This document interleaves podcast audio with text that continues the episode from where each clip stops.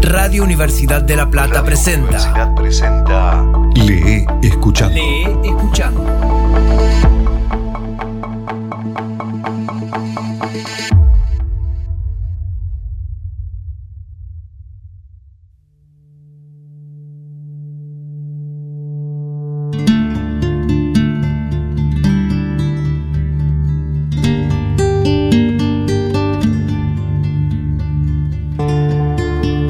Presentamos Vecinos de Raymond Carver.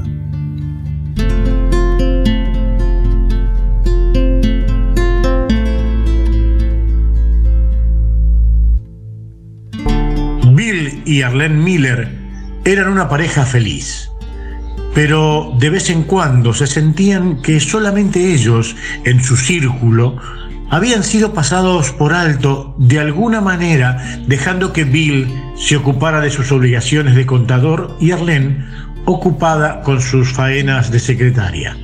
Charlaban de eso a veces, principalmente en comparación con las vidas de sus vecinos Harriet y Jim Stone. Les parecía a los Miller que los Stone tenían una vida más completa y brillante. Los Stone estaban siempre yendo a cenar fuera o dando fiestas en su casa o viajando por el país a cualquier lado en algo relacionado con el trabajo de Jim. Los Stone vivían enfrente del vestíbulo de los Miller. Jim era vendedor de una compañía de recambios de maquinaria y frecuentemente se las arreglaba para combinar sus negocios con viajes de placer. Y en esta ocasión, los Stone estarían de vacaciones 10 días, primero en Cheyenne y luego en St. Louis para visitar a sus parientes. En su ausencia, los Millers cuidarían del apartamento de los Stone, darían de comer a Kitty y regarían las plantas. Bill y Jim se dieron la mano junto al coche. Harriet y Arlene se agarraron por los codos y se besaron ligeramente en los labios. Diviértanse, dijo Bill a Harriet. Desde luego, respondió Harriet. Diviértanse también. Arlene asintió con la cabeza. Jim le guiñó un ojo. Adiós, Arlene. Cuida mucho a tu maridito. Así lo haré, respondió Arlene. Diviértanse, dijo Bill. Por supuesto, dijo Jim, sujetando ligeramente a Bill del brazo. Y gracias de nuevo. Los Stone dijeron adiós con la mano al alejarse en su coche, y los Miller les dijeron adiós con la mano también. Bueno, me gustaría que fuéramos nosotros, dijo Bill. Bien sabe Dios lo que nos gustaría irnos de vacaciones, dijo Arlene. Le tomó del brazo y se lo puso alrededor de su cintura mientras subían las escaleras a su apartamento. Después de cenar, Arlene dijo, no te olvides, hay que darle a Kitty sabor de hígado la primera noche. Del fondo sacó la botella de Chivas Regal.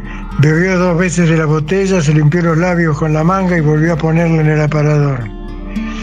Estaba de pie en la entrada de la cocina, doblando el mantel hecho a mano por Harriet, le había comprado el año pasado en Santa Fe. Bill respiró profundamente al entrar en el apartamento de los Stone. El aire ya estaba denso y era vagamente dulce. El reloj en forma de sol sobre la televisión indicaba las ocho y media.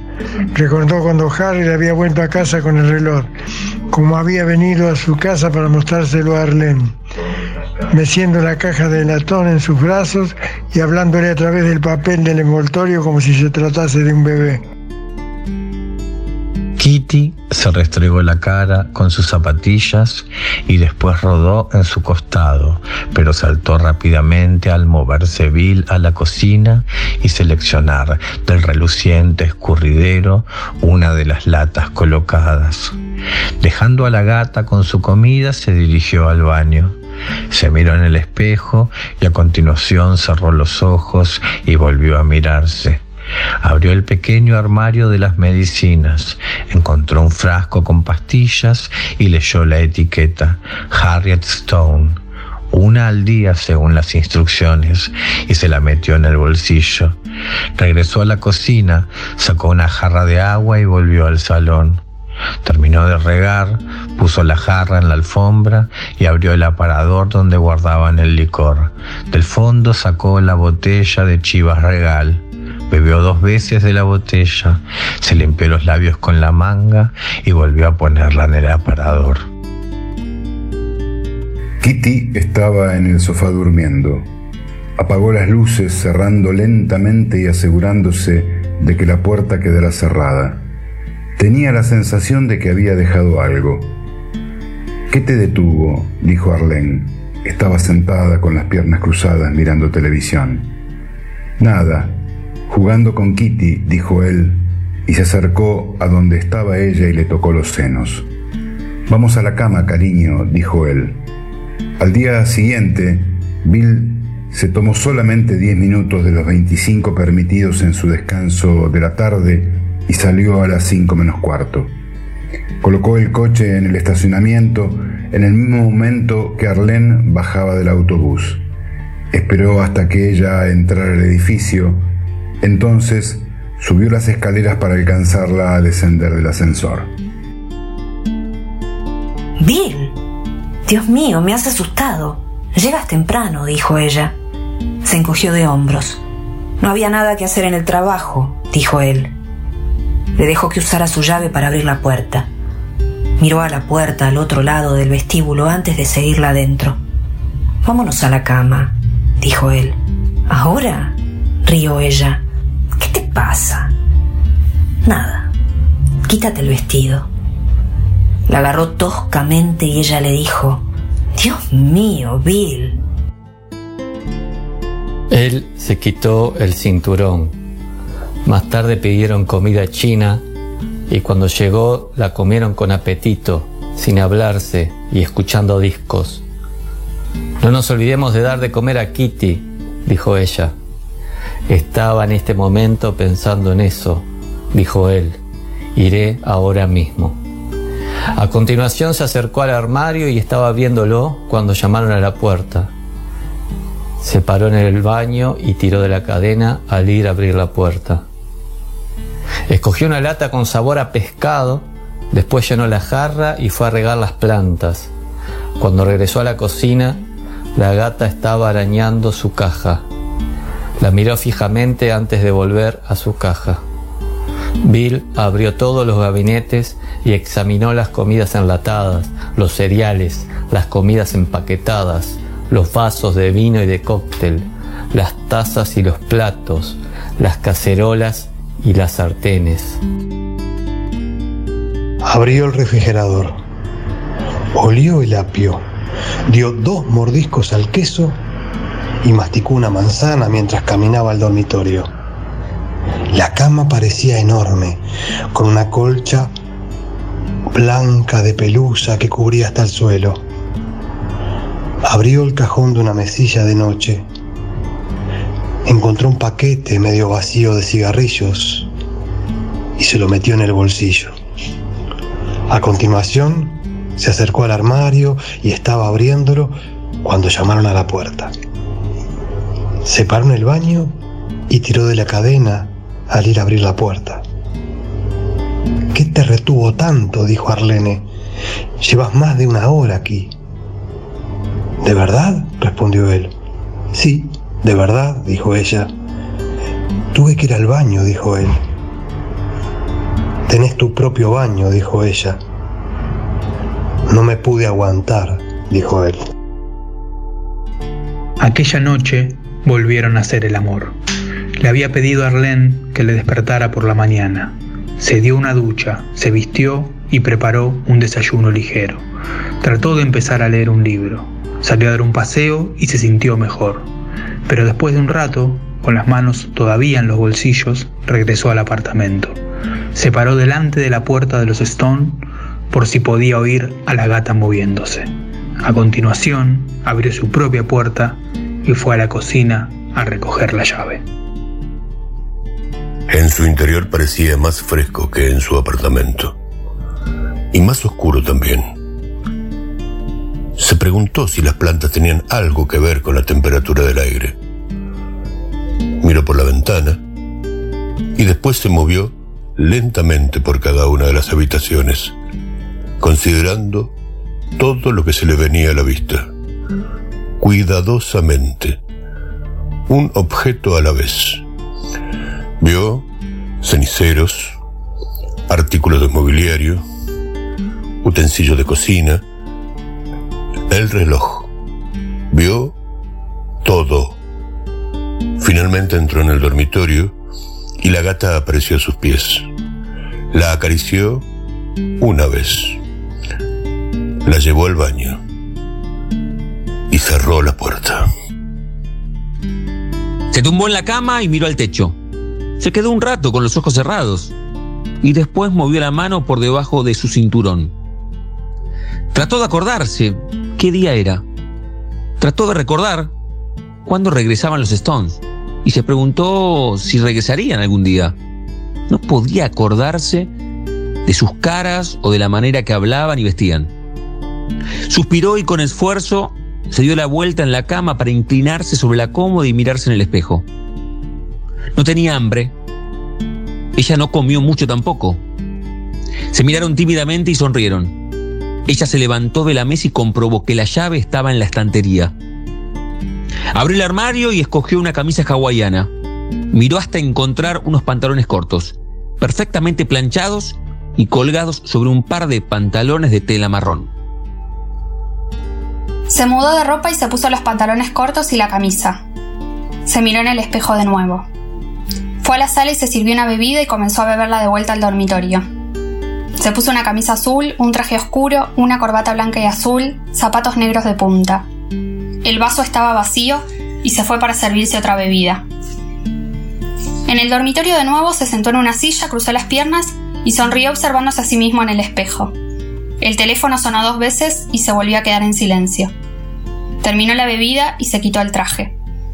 Rebuscó en el cajón superior hasta que encontró un par de medias y un sostén. Se puso las medias y se sujetó el sostén. Después buscó por el armario para encontrar un vestido. Se puso una falda blanca y negra a cuadros e intentó subirse la cremallera. Se puso una blusa de color vino tinto que se abotonaba por delante. Consideró los zapatos de ella, pero comprendió que no le entrarían. Durante un buen rato miró por la ventana del salón detrás de la cortina. A continuación, volvió al dormitorio y puso todo en su sitio. No tenía hambre. Ella no comió mucho tampoco. Se miraron tímidamente y sonrieron. Ella se levantó de la mesa y comprobó que la llave estaba en la estantería. Y a continuación se llevó los platos rápidamente. Él se puso de pie en el pasillo de la cocina y fumó un cigarrillo. Y la miró recogiendo la llave. Ponete cómodo mientras voy a su casa, dijo ella. Lee el periódico o hace algo. Cerró los dedos sobre la llave. Pareces algo cansado. Trató de concentrarse en las noticias. Leyó el periódico y encendió la televisión. Finalmente, fue al otro lado del vestíbulo. La puerta estaba cerrada. Soy yo. ¿Estás todavía ahí, cariño? llamó él. Después de un rato la cerradura se abrió y Arlene salió y cerró la puerta. Estuve mucho tiempo aquí, dijo ella. Bueno, sí, estuviste, dijo él. ¿De verdad? dijo ella. Supongo que he debido estar jugando con Kitty. La estudió y ella desvió la mirada. Su mano estaba apoyada en el picaporte de la puerta. Es divertido, dijo ella. ¿Sabes ir a la casa de alguien de esa manera? Asintió con la cabeza, tomó su mano del picaporte y la guió a su propia puerta. Abrió la puerta de su apartamento. Es divertido, dijo él. Notó hilachas blancas pegadas a la espalda del suéter y el color subido de sus mejillas. Comenzó a besarla en el cuello y el cabello, y ella se dio la vuelta y le besó también. Maldita sea, dijo ella. Maldita sea. cantó ella con voz de niña pequeña, aplaudiendo con las manos. Me acabo de acordar de que me olvidé real y verdaderamente de lo que había ido a hacer allí. No di de comer a Kitty ni regué las plantas. Le miró. ¿No es eso estúpido? No lo creo, dijo él. Espera un momento. Recogeré mis cigarrillos e iré contigo.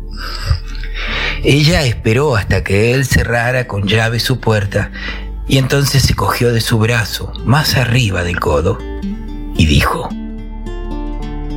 Me imagino que te lo debería decir. Encontré unas fotografías. Él se paró en medio del vestíbulo. ¿Qué clase de fotografías? Ya la verás tú mismo, dijo ella, y le miró con atención. No estarás bromeando, sonrió él. ¿Dónde? En un cajón, dijo ella. No bromeas, dijo él. Y entonces ella dijo, Tal vez no regresarán. Inmediatamente se sorprendió de sus palabras. Es posible, dijo él, todo es posible. O tal vez regresarán y... pero no terminó. Se tomaron de la mano durante el corto camino por el vestíbulo y cuando él habló casi no se podía oír su voz. La llave, dijo él, dámela. ¿Qué? dijo ella. Miró fijamente la puerta. La llave, dijo él. Tú tienes la llave. Dios mío, dijo ella. Dejé la llave adentro. Él probó el picaporte. Estaba cerrado con llave. A continuación, intentó moverlo. El picaporte giraba. Arlene tenía sus labios abiertos y su respiración era dificultosa, expectante. Él abrió sus brazos y ella se le echó en ellos. No te preocupes, le dijo Bill al oído. Por Dios, no te preocupes. Se quedaron allí, quietos, abrazados. Se apoyaron contra la puerta como en contra de un viento, el uno en brazos del otro.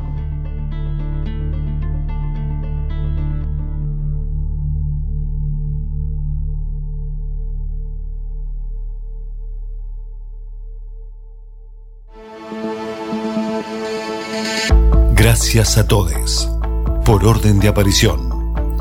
Chiqui Abecasis. Tinma Comedy. Alberto Mendoza. Emma Calderoni. Hugo Wings. Francisco Garamona. Daniel Dalmaroni. Teresa Corondi. Javier Echevarren. Gerardo Ciancio. Juan Rapacioli. Juan Manuel Rapacioli. Damián Zárate. María Magdalena Aragón. Mario Arteca. Fernanda Mercerada, Rodrigo Mauregui, Gabriel Robito, Rafa Ton, Sandra Costamagna y Norberto Gonzalo. Hoy presentamos Vecinos de Raymond Carver. Lee escuchando. Voces artísticas Juan Pablo Weise y Diego Carrera. Edición Juan Manuel de Vega. Idea y realización Mario Arteca y Damián Zárate. Radio Universidad de La Plata. Una radio, dos frecuencias.